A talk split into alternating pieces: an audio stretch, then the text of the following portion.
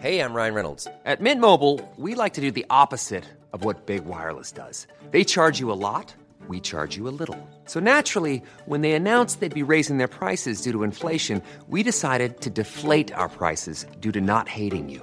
That's right. We're cutting the price of Mint Unlimited from $30 a month to just $15 a month. Give it a try at mintmobile.com slash switch. $45 upfront for three months plus taxes and fees. Promo rate for new customers for limited time. Unlimited more than 40 gigabytes per month. Slows. Full terms at mintmobile.com. Heraldo Radio 98.5 FM. Una estación de Heraldo Media Group.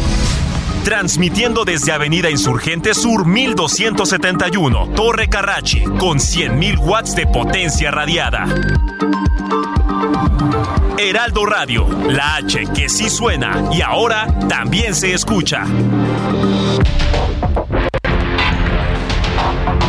Porque el mundo actual no se entendería sin la economía, las finanzas y los negocios. Acompaña a Mario Maldonado, el columnista de negocios más joven y objetivo del periodismo financiero en su programa. Bitácora de negocios.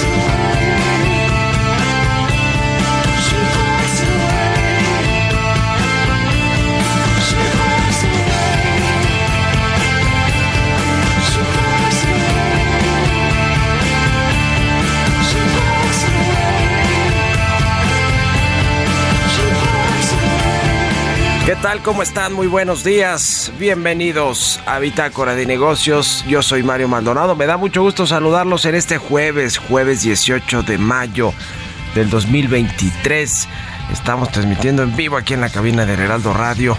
Gracias por acompañarnos, por comenzar la mañana de este jueves con nosotros, madrugar, aunque con este horario ya es, eh, ya no es de noche, vamos a decirlo, a esta hora ya está un poquito más clarito el día, pero gracias, gracias a todos los que nos escuchan aquí en la capital del país, a través de la 98.5 de FM, en el resto de la República Mexicana, también a través de las estaciones hermanas del Heraldo Radio en el sur de los Estados Unidos, a quienes nos siguen por las aplicaciones de radio, por internet o escuchan el podcast a cualquier hora del día, todos y a todas, muchísimas, muchísimas gracias de verdad eh, por acompañarnos. Y comenzamos con un poquito de música este jueves, como todos los días antes de entrarle a la información. Estamos escuchando a Interpol, se llama Obstacle One esta canción y es uno de los artistas eh, Interpol, esta banda de rock estadounidense que va a presentarse el próximo 18 de mayo en el Auditorio Pabellón M de Monterrey, Nuevo León. Es una de las bandas, de los grupos que, eh, que están eh, presentándose en México. Hoy es hoy, hoy es 18, 18. Hoy se presentan allá en Monterrey, Nuevo León. Ayer, por cierto, empataron los rayados con Tigres, contra Tigres en el clásico regiomontano del fútbol mexicano. Y se verán las caras el próximo sábado también allá en Monterrey, solo que en el estado de los Rayados, en el BBVA se llama, ¿verdad? Uno de los estados mundialistas, además, ¿no? Bueno, los que van a ser mundialistas en el 2024. Y hoy juega el América contra Chivas, además. ¿Cuál es tu pronóstico, Quique? ¿2-1 en América ya en Guadalajara? Bueno, pues ya veremos. Es que aquí le vamos a la América, ¿no? ¿O no? Bueno, bueno. Eh, entonces estamos escuchando Interpol y lo vamos a escuchar hoy aquí en Bitácora de Negocios. Ahora sí, le entramos a los temas, a la información, mucho que platicar sobre asuntos económicos, financieros, de negocios, lo que pasa a nivel nacional e internacional. Vamos a hablar con Roberto Aguilar lo importante de los mercados financieros, señales positivas en negociaciones de techo de deuda de Estados Unidos inyectan optimismo a las bolsas. Planes de inversión en sector de chips llevan al índice bursátil de Japón a un máximo de 20 meses. Y el Banco de México hoy tiene decisión de política monetaria, se prevé que mantenga la tasa de referencia en 11.25% en el nivel en el que está actualmente pero persisten presiones inflacionarias, sobre todo de algunos productos. Vamos a platicar de esto con Roberto Aguilar. Vamos a hablar también con Gerardo Flores, como todos los jueves, economista, especialista en asuntos de políticas públicas. Vamos a entrarle al tema del Internet. Solo 3 de cada 10 hogares pobres o de bajos recursos en México tienen acceso a Internet, según los datos del INEGI. Y bueno, pues eh, ningún gobierno ha podido realmente llevar este servicio, que hoy es uno pues de los más importantes, básico también para la población, el servicio de Internet. Eh, no ha logrado, no lo logró Enrique Peña Nieto, no lo ha logrado el presidente López Obrador y se complica aún con rescates multimillonarios como el de Altán Redes. Eh, vamos a entrarle a ese asunto. Vamos a hablar con Luis Miranda, que ayer se nos quedó en el tintero esta entrevista, pero eh, vamos a platicar hoy con Luis Miranda, subsecretario adjunto de comunicaciones del Departamento de Seguridad Nacional de Estados Unidos. Vamos a hablar pues de todo lo que tiene que ver con la seguridad fronteriza, con la migración, con lo que ha dicho Ken Salazar, el embajador de Estados Unidos en México, quien ha urgido al Congreso de Estados Unidos y a los gobiernos a tratar el tema de migración. Eh, están pues ocupados también en el tema de las drogas, del fentanilo y de la política local, de la política interior en Estados Unidos, de este techo de la deuda y muchos otros temas eh, que vienen entre los demócratas y los republicanos, pero pues vale la pena hablar también de lo que sucede en, en, materia bilateral entre México y Estados Unidos. Eh, vamos a hablar también de la adquisición de Credit Suisse que dice UBS va a tener un impacto financiero de 17 mil millones de dólares. Esta, pues, eh, Credit Suisse, que fue una de las víctimas también de lo que ha sucedido con el sistema financiero a nivel mundial, eh, eh, en términos de las tasas de interés, de, pues de desequilibrios financieros en, en algunos países. Y vamos, vamos a platicar también con Jesús Antonio García de Garrido Licona sobre este asunto de la PTU, las utilidades para los trabajadores. Eh, ¿qué, ha sucedido? ¿Cómo, ¿Cómo va ese tema del pago que tienen que hacer todas las empresas que, que, reportan utilidades a sus trabajadores? Le vamos a entrar a estos temas. Quédense con nosotros hoy aquí en Bitácora de Negocios. Vámonos al resumen de las noticias más importantes para comenzar este día con Jesús Espinosa.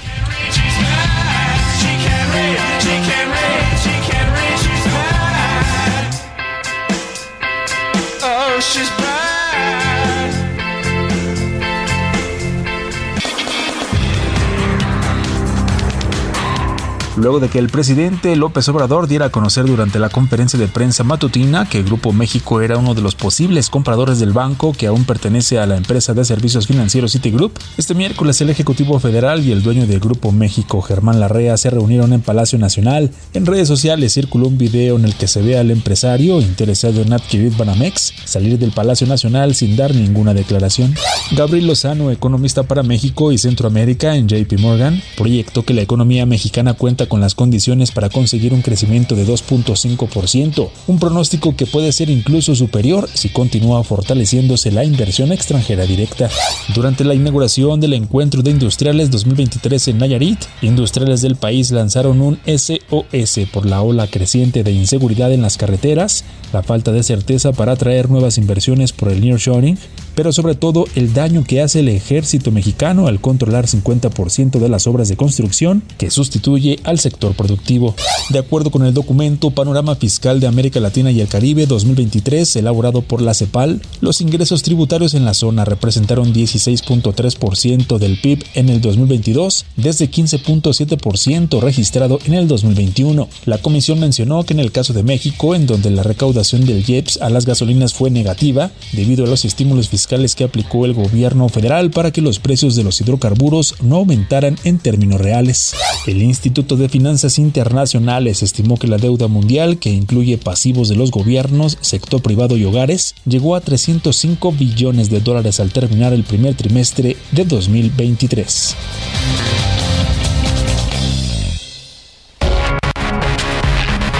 El editorial.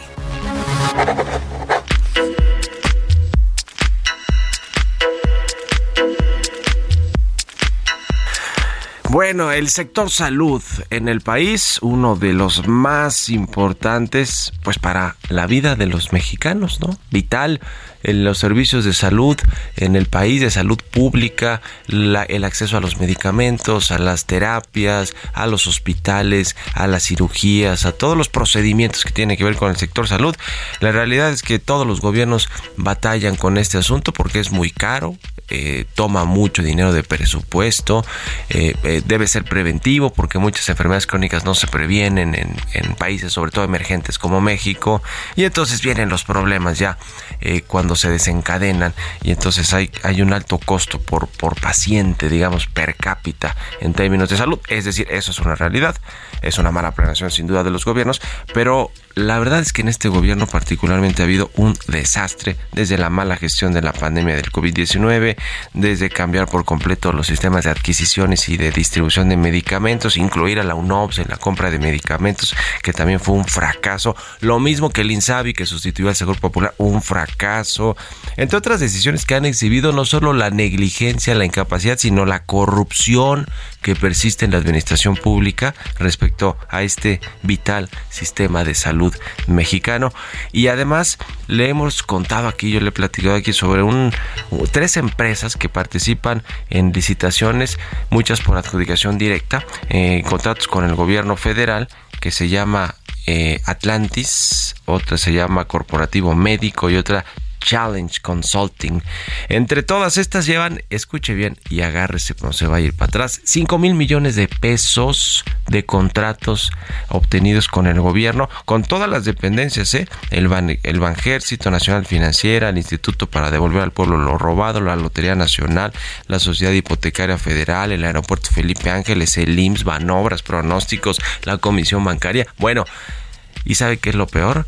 que estas empresas se crean cuando empezó el gobierno del presidente López Obrador. Son consideradas microempresas, de hecho, y resulta que han ganado 5 mil millones de pesos de contratos para ofrecer servicios de salud al gobierno. ¿A qué suena esto? ¿A qué le suena? ¿A corrupción? Pues sí, a corrupción. Mire, se dice que hay involucrados allí funcionarios del ejército que hoy son los todos poderosos en el país. Así que crece el escándalo por este cártel de salud que en el gobierno hacen como que nadie ve y como que todos contratan. ¿Ustedes qué opinan? Escríbanme en Twitter, arroba Mario Mal y en la cuenta arroba Heraldo de México. Políticas públicas y macroeconómicas.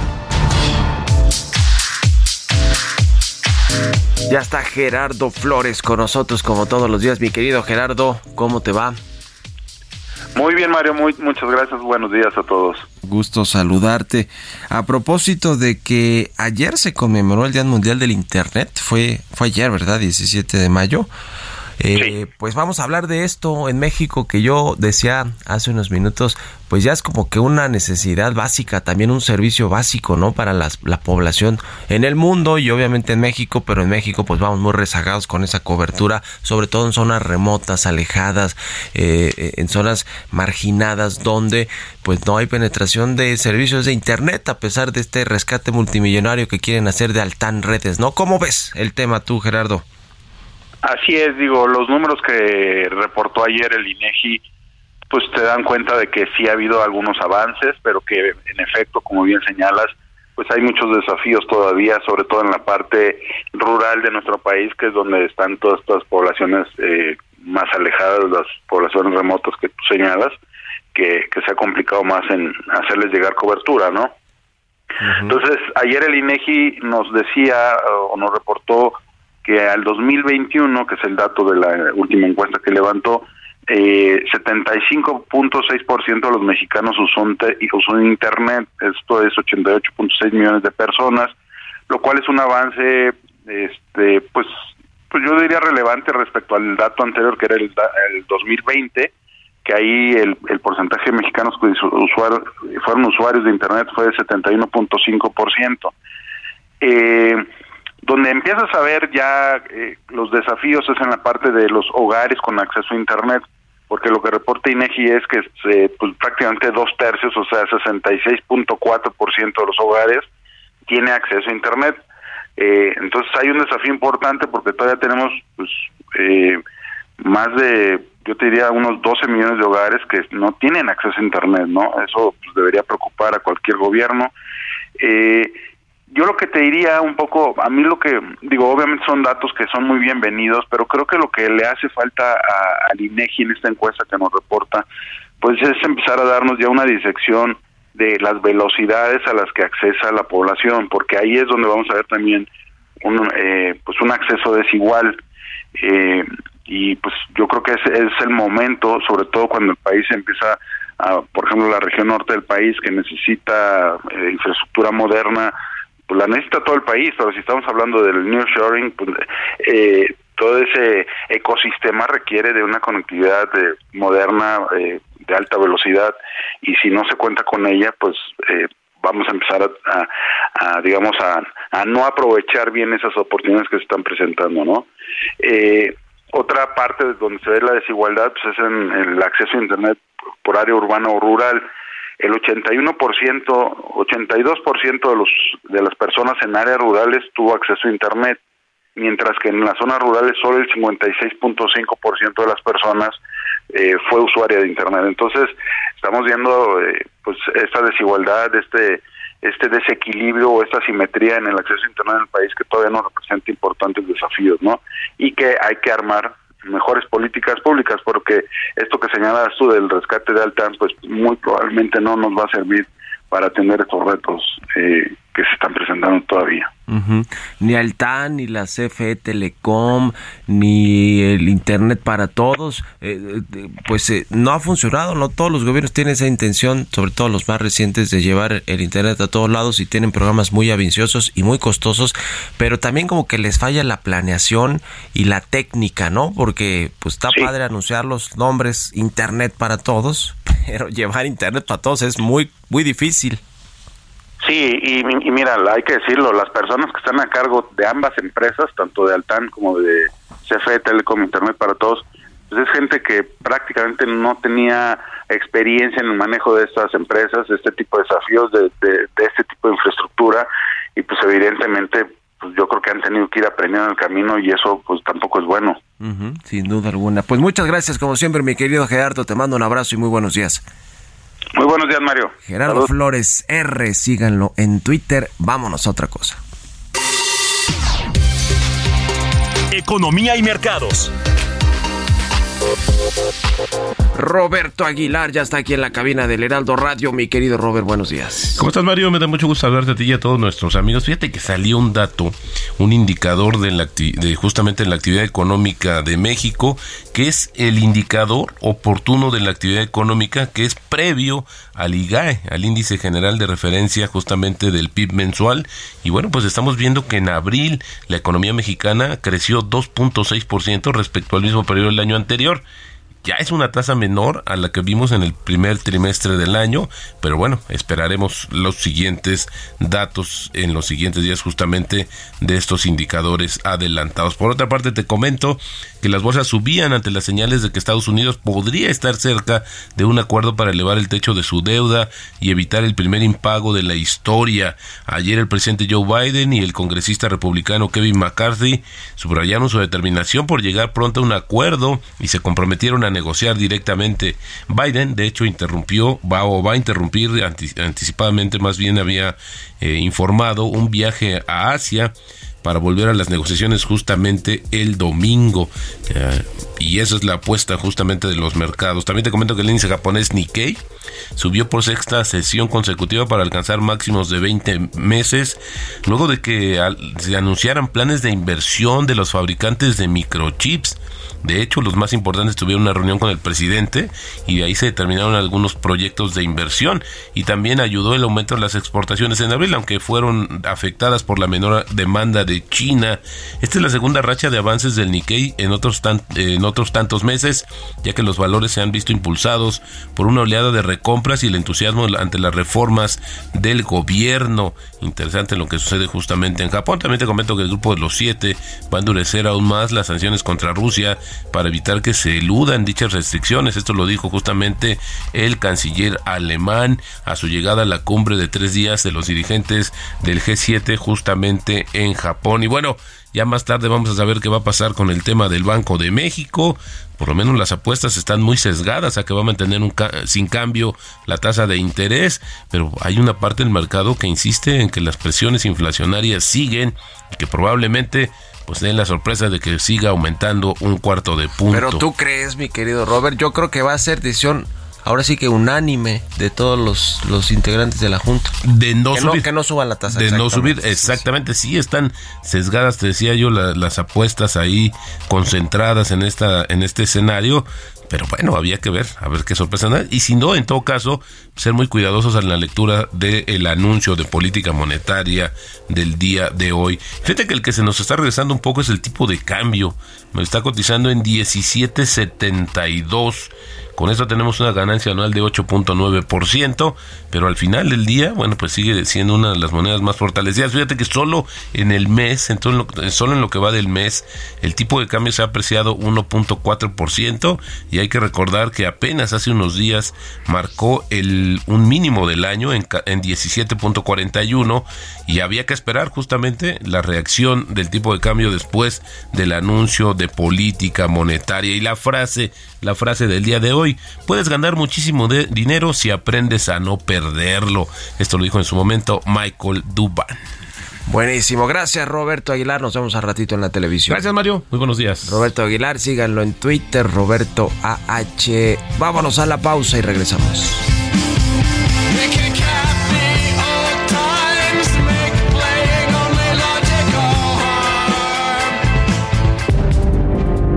En un momento continuamos con la información más relevante del mundo financiero en Bitácora de Negocios con Mario Maldonado. Regresamos.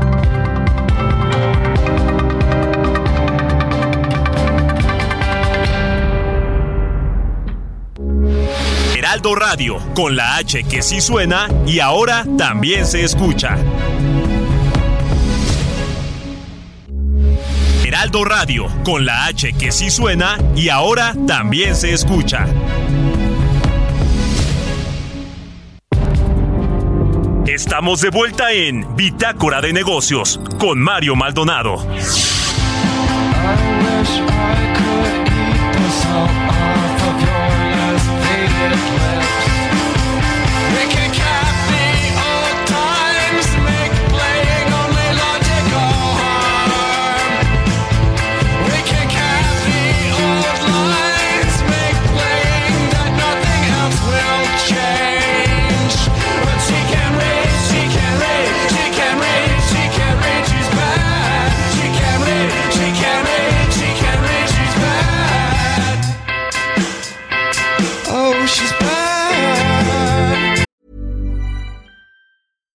Sandra, and I'm just the professional your small business was looking for. But you didn't hire me because you didn't use LinkedIn jobs. LinkedIn has professionals you can't find anywhere else, including those who aren't actively looking for a new job but might be open to the perfect role, like me. In a given month, over 70% of LinkedIn users don't visit other leading job sites. So if you're not looking on LinkedIn, you'll miss out on great candidates like Sandra. Start hiring professionals like a professional. Post your free job on linkedin.com/spoken today.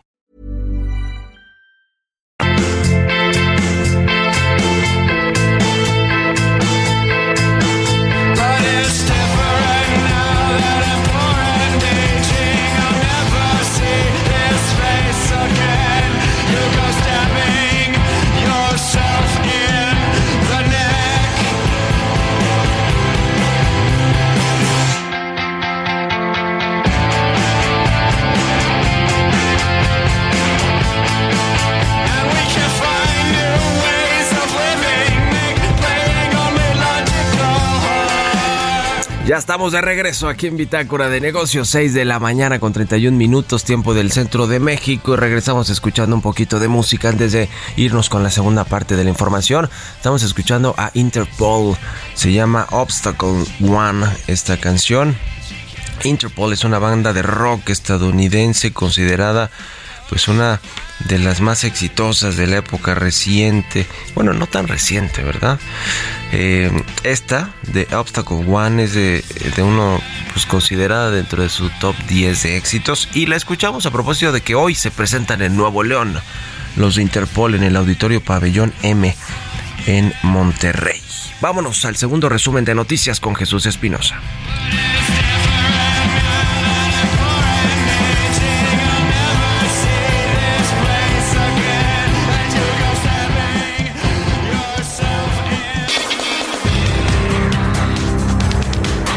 Juan Cortina Gallardo, presidente del Consejo Nacional Agropecuario, consideró que en México el sector de granos, especialmente el maíz, se encuentra en una crisis, por lo que es necesario contar con una política pública que permita contrarrestarla.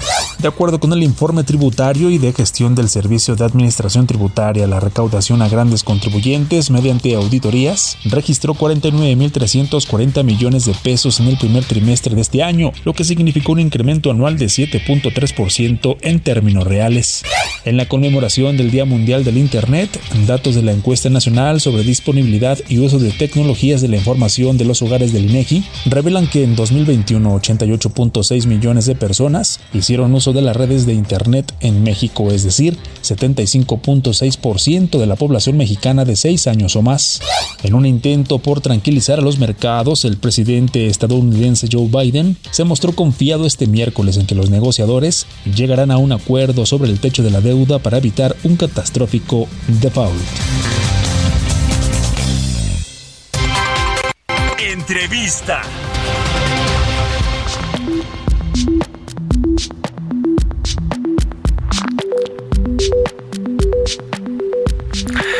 Y bien, ya le decía, vamos a platicar con Luis Miranda. Él es secretario adjunto de comunicaciones del Departamento de Seguridad Nacional de Estados Unidos. ¿Cómo estás, Luis? Muy buenos días.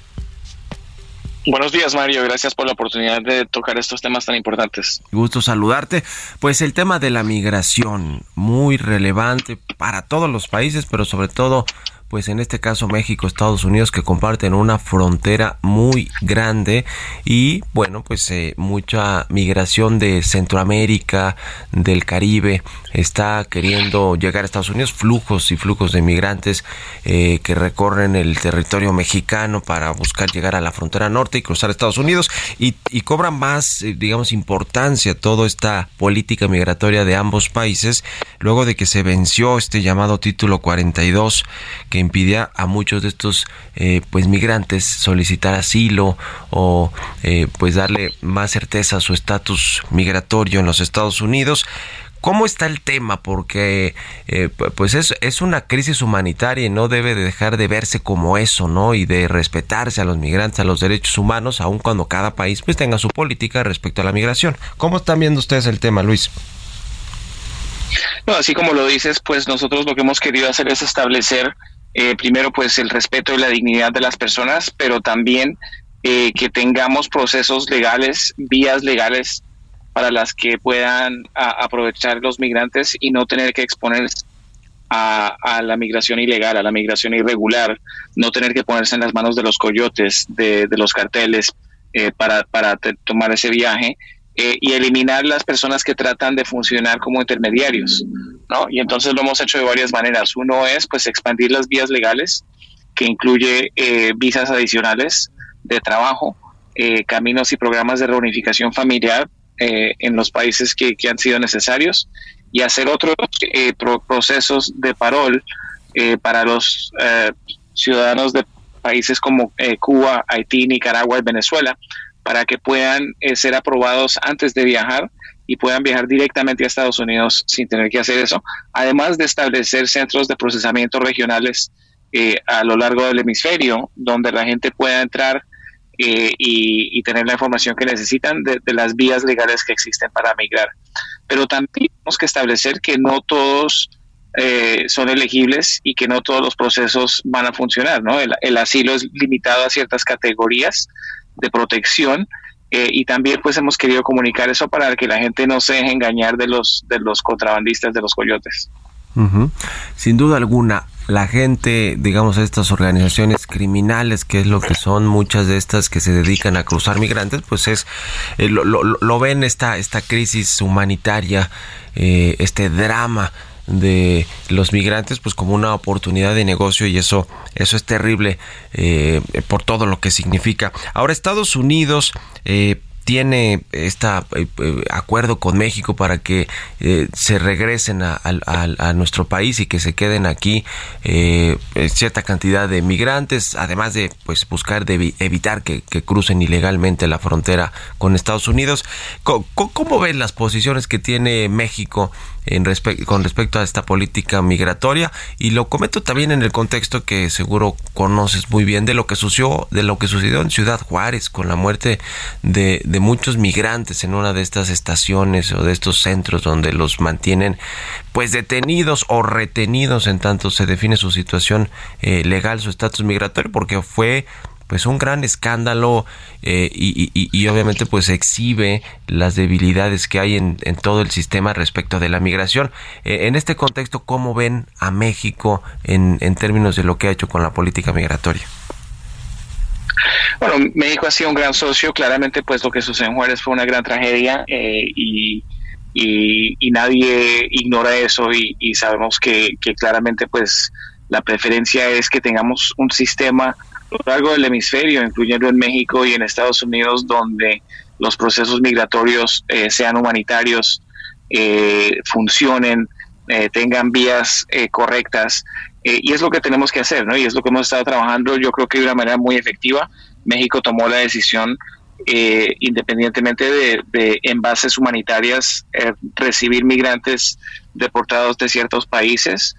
Eh, y, eso lo que hace, al estar combinado con las vías legales, establece algo de orden, porque eh, parte de, de la razón que, que suceden eh, tantas eh, situaciones donde los migrantes están en posiciones de ser explotados o manipulados por, estas organizaciones criminales eh, es porque no han existido las vías legales. Entonces, si tenemos las vías legales, si podemos hacer la aplicación de consecuencias que incluyen la deportación, entonces la gente reconoce que el proceso correcto que, a seguir es el legal y lo hacen. Y hemos visto ya evidencia de eso. En, en enero anunciamos el proceso para los cubanos, haitianos y nicaragüenses, además de los venezolanos que habíamos anunciado en octubre, y, y vimos que esas poblaciones, las, las veces que intentaron eh, cruzar ilegalmente eh, fueron reducidas por más del 90%, más del 90% en algunos casos.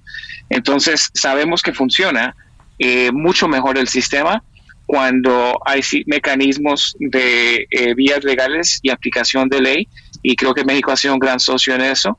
Eh, claramente es un reto que eh, va a ser difícil para todos los países, incluido Estados Unidos, pero eh, por eso tenemos que trabajarlo de manera regional y lo estamos haciendo en conjunto. No es, no es solo que le caiga a México, eh, sino también eh, Guatemala, Honduras, El Salvador están haciendo su parte, eh, Panamá y Colombia están trabajando para reducir el flujo a través del Darién. Eh, y, todo esto, no solo con, cerrar eh, vías irregulares, pero de nuevo, con abrir las vías legales eh, que la gente puede tener oportunidades y, y, centros de procesamiento regional, donde por lo menos tienen oportunidad de hablar con alguien y, y, y presentarse y entender los sistemas y los mecanismos que existen. Es un tema de recursos, un tema económico, eh, el, el, asunto migratorio. No me refiero solo, digamos, los países, eh, los eh, las personas huyen a veces de los países por falta de oportunidades, por problemas económicos, eh, por violencia, por, en fin, no, por ah, creo, creo, que hay muchas muchos factores que expulsan a las personas de sus países natales. Pero me refiero al tema de, de cómo se ha tratado en México. El presidente López Obrador ha pedido a Estados Unidos y a incluso a Centroamérica ha hecho ahí acuerdos para que pues haya proyectos de infraestructura económicos sociales que ayuden a evitar que los migrantes quieran llegar hasta Estados Unidos con todos los peligros que eso implica, incluido eh, pues que, que, sean deportados y que sean eh, pues víctimas del, de los coyotes del, de los, del crimen organizado. Pero hace falta más presupuesto eh, o no se está aplicando bien este presupuesto para combatir el, esta migración ilegal y, y evitar pues este, estos riesgos que conlleva la migración o, o es un tema económico o no, o es más bien de, eh, pues de que de pronto los flujos se salen de control y entonces hay que buscar soluciones extraordinarias. ¿Qué, ¿Qué dirías tú sobre el tema económico? Porque es algo que el presidente del observador aquí en México ha puesto sobre la mesa en Estados Unidos. Eh, mira, es un tema que tiene muchas ra raíces, eh, la corrupción, el, lo económico, también las situaciones políticas en varios países, eh, y entonces lo que pasa es que también en este momento con los, las redes sociales eh, ha sido más fácil eh, para estas organizaciones criminales organizarse y, y formar ese tipo de, mecanismo fácil de reclutar personas, de enviarles información que muchas veces son mentiras o manipulaciones de, de las noticias para tratar de, de convencerlos que este es el momento de tratar de cruzar eh, y eso es contra lo que estamos luchando, ¿no? Es eh, tratar de poner información correcta eh, en, eh, en todas las, las, vías posibles, pero en ese mismo instante reconociendo que a través de las redes sociales se reparten mucho las mentiras y necesitamos hacer lo posible que la gente sepa dónde ir, dónde encontrar la información correcta. Por eso estos centros de procesamiento regional son tan importantes.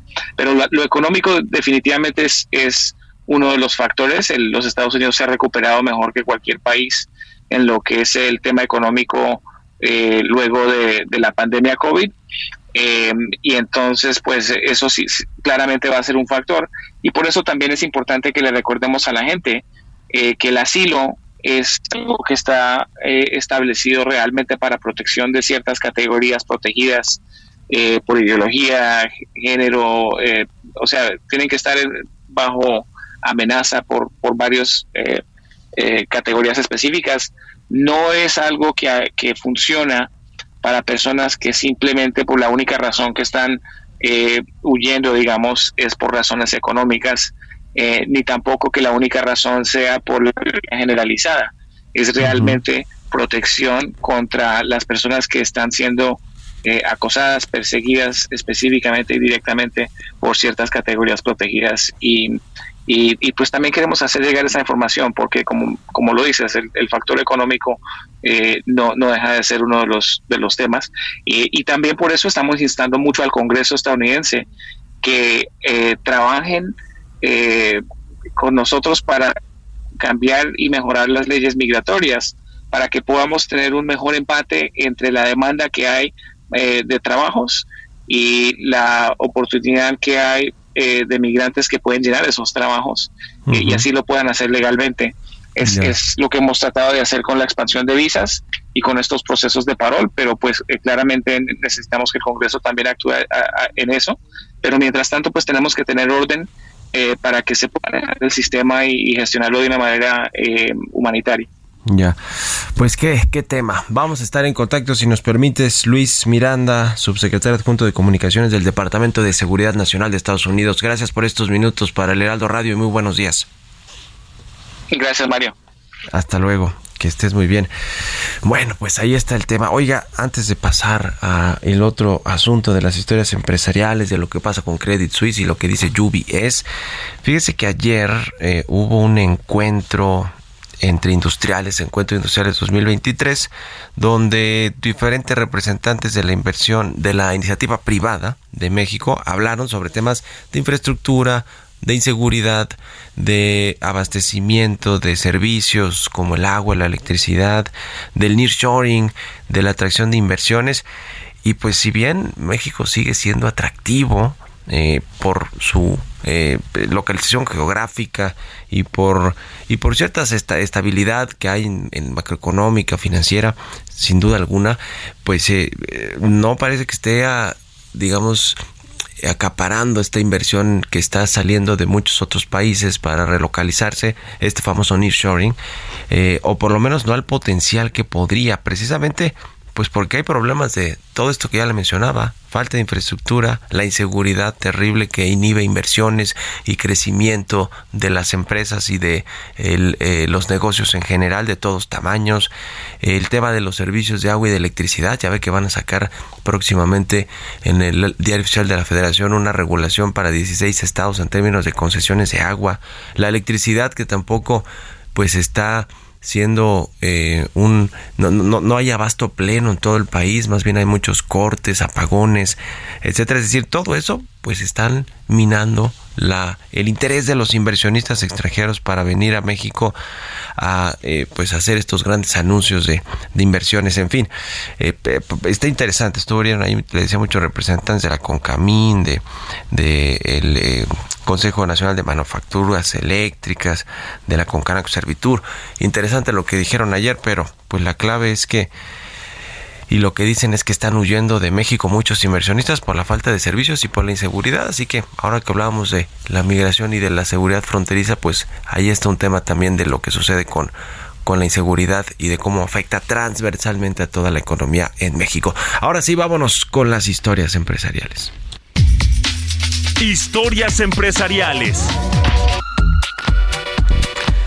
En marzo pasado, el banco suizo UBS acordó comprar a Credit Suisse, al otro pues gran banco de este país de Suiza por 3.400 millones de dólares en acciones y ahora pronostica que esta adquisición tendrá un impacto financiero de 17 mil millones de dólares. Nos cuenta de esto Giovanna Torres. Credit Suisse Group es una empresa de servicios financieros con sede principal en Zurich, Suiza. Ofrece servicios a clientes privados, así como a pequeñas y medianas empresas, una asesoría financiera integral de productos bancarios. Su fundación se remonta a 1856. En 150 años, como parte del trabajo de la banca suiza de convertirse en una plaza financiera global, se ha transformado en una institución financiera global. De acuerdo con información de la agencia Reuters, UBS Group AG señaló que espera un impacto financiero de unos 17 mil millones de dólares por la adquisición de Credit Suisse, mientras se prepara para contemplar el rescate de su rival suizo. UBS destacó que estima un impacto negativo de 13 mil millones de dólares por el ajuste de valor razonable de los activos y pasivos del grupo combinado. También ve 4 mil millones de dólares en posibles litigios y costes regulatorios derivados de las salidas. Sin embargo, la entidad también estimó que registraría una ganancia única derivada del llamado Fondo de Comercio Negativo de 34 mil 800 millones de dólares al comprar Credit Suisse por una fracción de su valor contable. El colchón financiero ayudará a absorber posibles pérdidas y podría suponer un impulso para el beneficio del segundo trimestre del prestamista si UBS cierra la transacción el mes que viene, tal y como está previsto. UBS dijo que las estimaciones eran preliminares y que las cifras podrían cambiar más adelante. Para Bitácora de Negocios, Giovanna Torres.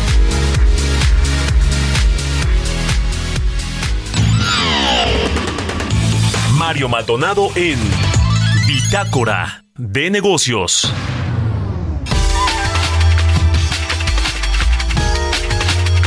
Y bien, vamos a platicar con Jesús Antonio García. Él es socio y vicepresidente del Consejo de Garrido Licona. ¿Cómo estás, Jesús? Muy buenos días. Muy bien, Mario. Buenos días. Gracias a ti y al auditorio por estar nuevamente. Gusto saludarte. Garrido Licón es una firma de asesoría fiscal, legal, financiera y de negocios. Y vamos a platicar del PTU, este pago de utilidades, la participación que tienen los trabajadores, pues por ley que se les tiene que entregar eh, por parte de los patrones. Y estamos justo en el mes de entrega de utilidades. Cuéntanos, pues algo de los mitos y realidades de lo que sucede con el PTU. Jesús, por favor. Así es, así es. Hay mitos y realidades. El primero de ellos que podremos mencionar es que eh, la, todas las empresas deben de pagar PTU. La realidad es que no. Hay empresas eh, que la propia ley establece que no están obligadas al pago de PTU en el primer año de funcionamiento, como que son aquellas las de nueva creación, las, de, las dedicadas a la elaboración de un nuevo producto durante los dos primeros de, años de funcionamiento, las de la industria extractiva, como la minería, eh, durante todo el periodo de exploración no tienen obligación de pagar el PTU por obvias razones, así como instituciones de asistencia privada, entre otras. Otro de los mitos que podrían eh, eh, darse es que pues todos los trabajadores tienen derecho a la PTU. La realidad también es que no.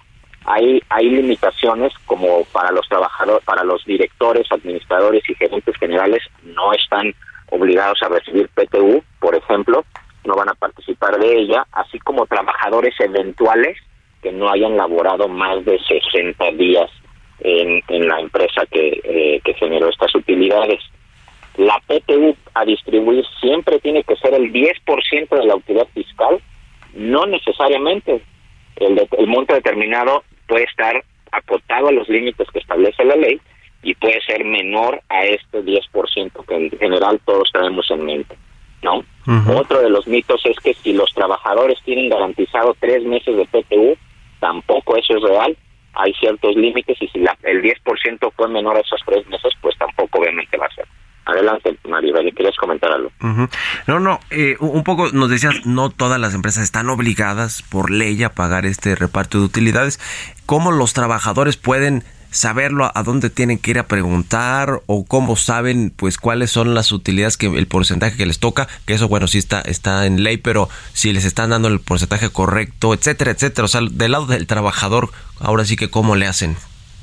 Claro, no, esa es una muy buena pregunta y la realidad es que justo existe un mecanismo que por ley, al que por ley están obligadas las empresas a crear o constituir, que es la comisión mixta de la PTU, en donde eh, esta comisión está creada por un grupo igualitario de empleados o, trabajadores de la empresa, así como eh, empleados que representan a la, a la propia empresa. A través de este mecanismo se da a conocer o se transparente el cálculo de la PTU individualizada y obviamente los trabajadores tienen derecho a partir de ahí a generar las observaciones o dudas que consideren pertinentes durante un periodo de 15 días a partir de que se le presenta a la comisión mixta, ¿no? Entonces, este, esta creación de esta comisión es indispensable para transparentar y no generarse las y no generar a las empresas problemas laborales futuros. Pues qué interesante. Entonces tienen hasta este mes de mayo, ¿verdad? Para que se hagan estos pagos y no se hacen, ¿qué sucede? Eh, bueno, pues tienen hasta este mes de mayo Hoy se extiende un poquito más al 2 de junio porque la declaración tuvo, tuvo se presentó un poquito más tarde, pero es el 2 de junio la fecha límite del, del, pago de la PTU. Hay quienes evidentemente incluso ya hasta la pudieron haber pagado. Uh -huh. Y si no la pagan en tiempo, pues se pueden hacer acreedores a sanciones, que son sanciones eh, cuantiosas y que incluso van por número de trabajadores. Entonces la, la, la, la, multa máxima puede ir hasta arriba de 500 mil pesos. Ya. Entonces, pues hagamos números, ¿no? Bueno. Así como problemas laborales. Sí, sí, sí, no, bueno, pues mejor hasta que los patrones a pagarlo y los trabajadores pues a disfrutar de este de este derecho. Oye, gracias Jesús Antonio García, socio y vicepresidente del Consejo de Garrido Licona, una firma de asesoría fiscal, legal, financiera y de negocios. Te agradezco estos minutos y muy buenos días. Encantado, encantado Mario, buenos días. Un abrazo, hasta luego. Con esto nos despedimos, gracias por habernos acompañado aquí en Bitácora de Negocios. Se quedan con Sergio y Lupita, nosotros nos vamos a la televisión, al canal 8 de la televisión abierta, a las noticias de la mañana. Nos escuchamos aquí mañana tempranito a las 6. Muy buenos días. Esto fue Bitácora de Negocios con Mario Maldonado.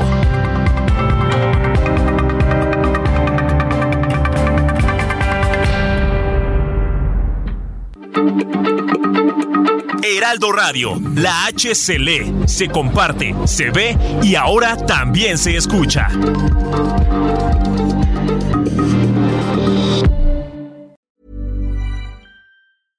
Hello, this is Danny Pellegrino, host of the Everything Iconic podcast, and I'm here to tell you all about Splash Refresher because hydration is mandatory, but boring is not. Now, I love my water, but if I don't spice it up, I'm not going to finish what I took out of the fridge. That's why I love my Splash Refresher, which is flavorful, delicious, bright, hydrating, and zero calories.